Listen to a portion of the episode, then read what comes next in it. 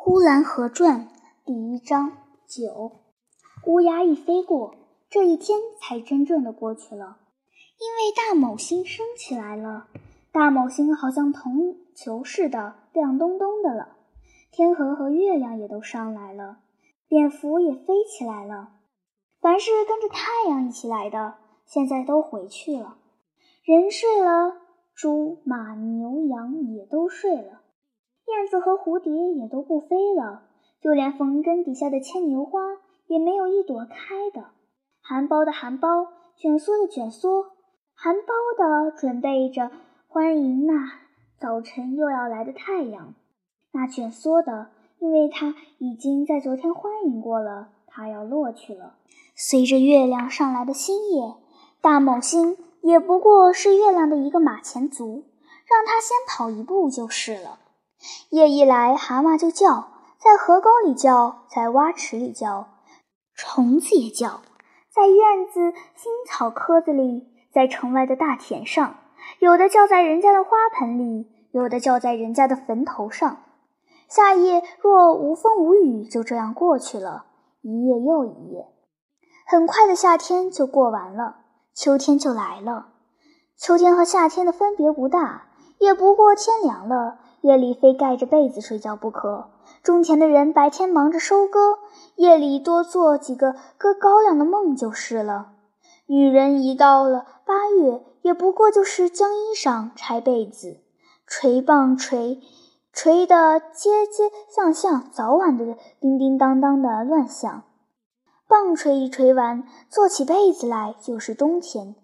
冬天下雪了，人们四季里。风霜雪雨的过着，霜打了，雨淋了，大风来时是飞沙走石，似乎是很了不起的样子。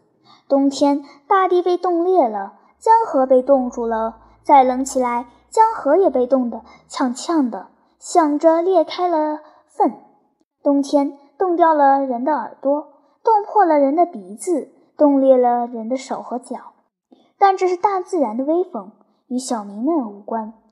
呼兰河的人就是这样，冬天来了就穿棉衣裳，夏天来了就穿单衣裳，就好像太阳出来了似的，太阳落了就睡觉似的。被冬天冻裂了的手指，到了夏天也自然就好了。好不了的，到李永春药铺去买二两红花，泡一点红花酒来擦一擦，擦得手指通红也不见消。也许就越来越肿起来。那么再到李永春药铺去，这回可不买红花了，是买了一贴膏药来。回到家里，用火一烤，黏黏糊糊的就贴在冻疮上了。这膏药是真好，贴上了一点也不碍事。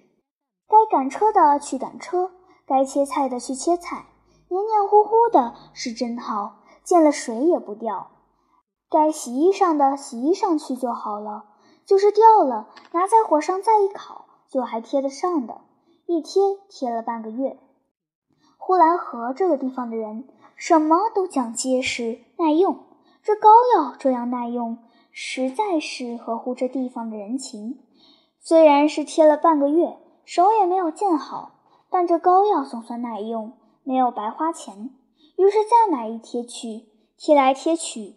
这手可就越肿越大了，还有些买不起的膏药的，就捡了人家切乏了的来贴。到后来那结果呢？谁晓得是怎样呢？反正一塌糊涂去了吧。春夏秋冬，一年四季来回循环的走，那是自古也就这样的了。风霜雪雨，受得住的就过去，受不住的就寻求着自然的结果。